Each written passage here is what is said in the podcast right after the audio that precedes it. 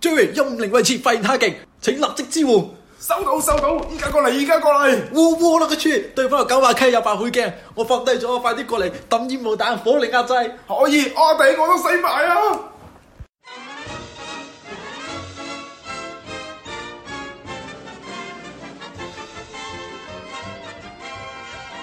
我哋係，我哋係我哋係， Tom and Jerry，係。仲有我，啊我係嗰隻狗 Spy 狗。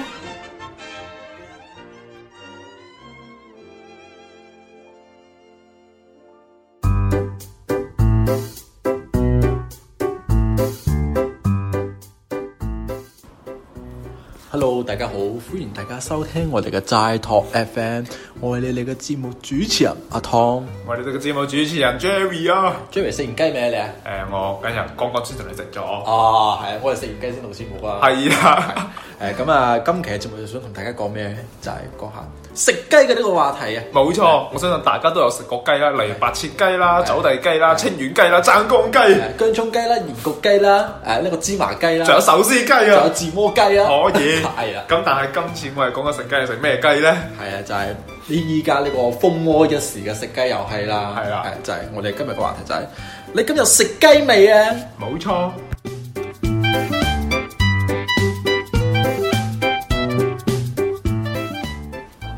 O.K. 阿湯啊，我想係問下咧，其實食咗咁多次雞啊，即係你覺得食雞咧，其實你係點睇呢個 game？誒、其實我覺得即係我自己嚟講嗯啊，我好中意玩呢種射擊類遊戲啊。即係例如射，哦，係 啊係啊，嗱即係就係遊戲啦，哦即係例如 CS 啊。啊啊！呢啲誒，仲有嗰個求生之路啊，呢啲遊戲其實可以我好中意嘅，所以嗯食雞類遊戲其實我都係非常之中意玩嘅。誒，咁如果係騰訊嗰個全民打飛機咧，哦，冇玩過。 可以係啊，係。咁啊，即係除咗即係，我覺得食雞嚟講啦，即係誒、呃、會大家幾個 friend 一齊開黑去玩咧，會更加有 feel 啲。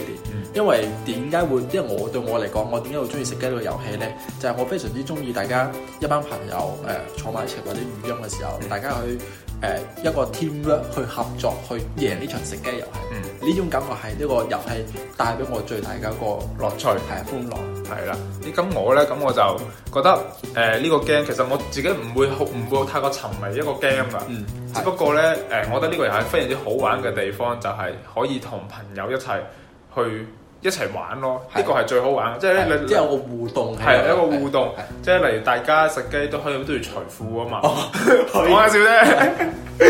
係啊，所以咧，其實我覺得呢個遊戲咧，俾我最大嘅樂趣咧，就係可以同朋友互動，嗯嗯即係你可以避免咗大家出嚟飲嘢嘅時候啊，你傾完咗偈啦，係有啲可以加啲其他樂趣落嚟，跟住可以選擇食雞啊嘅，係啦。冇錯，但係通常依家咧，俾人即係食雞就沉非常之沉迷啦，係啊即係沉迷到係誒唔會講嘢噶啦，即係你係食即係大家聊天聊到一半之後再食雞啊嗯，啲人一坐低就食雞噶啦。可以係。而家就係有啲係即係即係一開始嘅時候咧，即係我自從你帶咗我食雞之後咧，我人曾經有段時間不能自拔啊，可以，係即係我行喺條街度我都覺得有條茂利攞住個白背鏡對住我，可以。係啦，啊係。誒咁樣咧，咁因為太沉迷食雞咧，你產生過啲咩問題？誒、其實好多啊啦。咁、嗯第一個即係誒、我哋傳説中嘅 NC 啊，就嘟嘟嘟就少咗啦。可以，即係嘟嘟嘟係咪？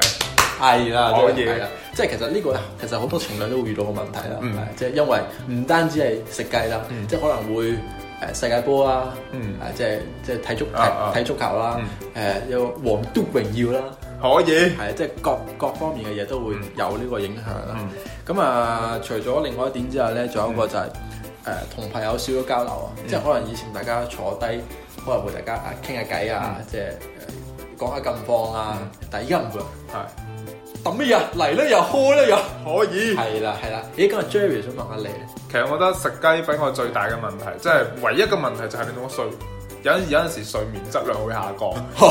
因為咧，你有陣時瞓覺嘅時候，你你開始要瞓覺，但係咧你滿腦中都係諗緊食雞嘅畫面，快啲去攞，快啲去攞槍啊！我冇槍啊，點算？我得支散彈咋？係啦，即係要伏低，唔好俾人見到啊，係啦，同埋就係咧，你有冇試過？即係呢個唔係我個困擾啦，啊係我一個 friend 嘅困擾。佢就係咧，佢試過係因為佢慣低咗，即係佢食雞翼邊慣低咗啊，冇佢個 friend 冇嚟救啊佢，佢從此同佢有絕咗交。係啦，即係又話佢誒，即係會產，即係大家如果 friend 開黑咧，嗯會因為食雞嗰啲問題會產生，即係導致兩個人嘅感情發生問題啊會。唔會即場打交咧？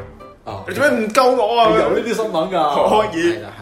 係咁啊，有一個我非常之犀利嘅親身經歷啦，嗯即係有一次我去車個朋可以友，去接個朋友，嗯我已經見到佢啦啊，但係我見到佢冇隊友嘅標誌，有啲衝動想一嘢過去撞死佢啊！可以緊張嘅朋友，依家仲健唔健在？啊，係喺度嘅，可以，呢個人就係 J J 啊。 可以。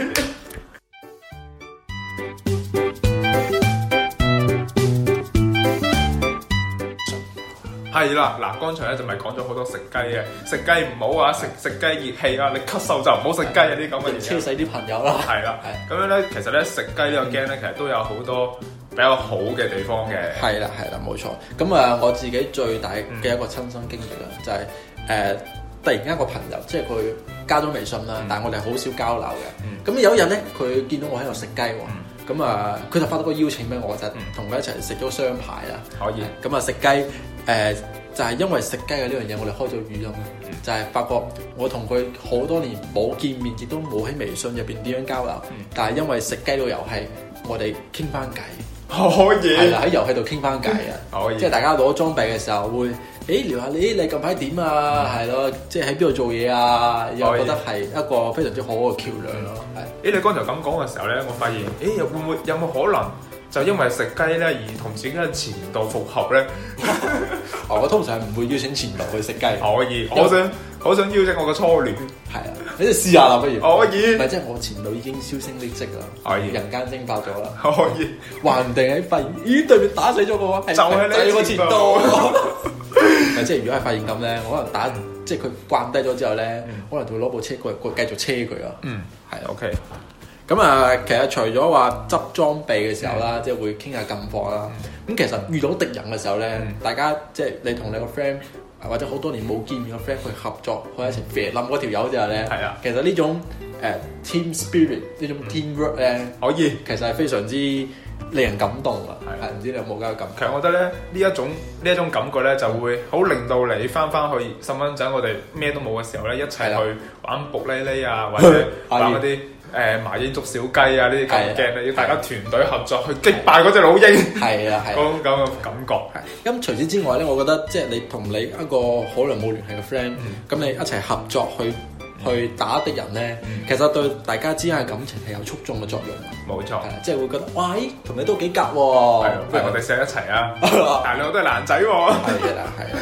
咁啊，其實所以其實食雞呢樣嘢咧，就係誒，即係又好又唔好啦，即係嗯一定要呃誒呢個唔可以沉迷啦，係啦，但係咧，其實食雞仲有一個非常之好嘅好處，係啦，你知係咩？係咩？就係咧，其實通過食雞溝女咧，其實係非常之 O K 嘅一件事啊嚟哎㗎。呀，即係係啦係啊，開開個語，但係呢啲就唔可以一個人玩啊。係一定要四個人玩，咁先有女噶嘛。好可以，係啊唔係喎，或者你可以，哦，我識到一條女之後咧，我可以直接單獨咁同佢玩，哦，其實幾開心嘅，特別係你深夜嘅時候咧，你同一個女仔去開咧，之後咧，你哋開咗咪不斷去打，不斷去跑嘅時候，大家夜深人靜嘅時候，每個人嘅內心肯定有少少蠢蠢嘅欲動，係啦，呢個時候咧就開咗個遊戲。冇錯冇錯。大家執執執咗個百倍鏡，你就問佢：你要百倍鏡啊？獻殷勤啊，冇錯啊唔係即係其實呢種情況對個女仔嚟講咧，其實係非常之好嘅，因為絕對安全啊嘛，嗯就唔會話大家見面啊唔知你乜水喎，啊係啊咦即係咦，其實咧，我想插打斷一下就係咧，其實咧好多食食雞嘅一啲撩女仔嘅金句，即係例如咧誒，即係例如咧，你可以問個女仔：你有冇有包杯 煎啊？嗯然之後女仔話有啊，你要嗎？然之後你嗰同佢講。我要啊，因為這樣，無論你走多遠，我都可以看 見你。 我好牛逼，係啊，即係可以都可以保護到你啊，冇錯，係啦，係啦。OK，咁咧，咁食雞嘅好處同埋壞處我都講咗啦。係啦，咁啊，其實遊戲嘅話咧就少玩怡情啦，係大玩傷心啦，係啊，多玩就灰飛煙滅啦。 可以，咁啊，所以就即係玩遊戲，大家一定要規劃好啊！冇錯，而且我哋最近嘅微信粉絲群定咗個新規則，係啦就，係唔可以發食雞嘅邀請上嚟啦。係啦，有人咪有踢，一係就發二十蚊嘅紅包，係啦，係啦啊冇錯啦。啊咁我哋今期節目就到呢度啦。係，不如我哋食雞咯，嚟啦嚟啦嚟呢樣好！啦，快啲開啦！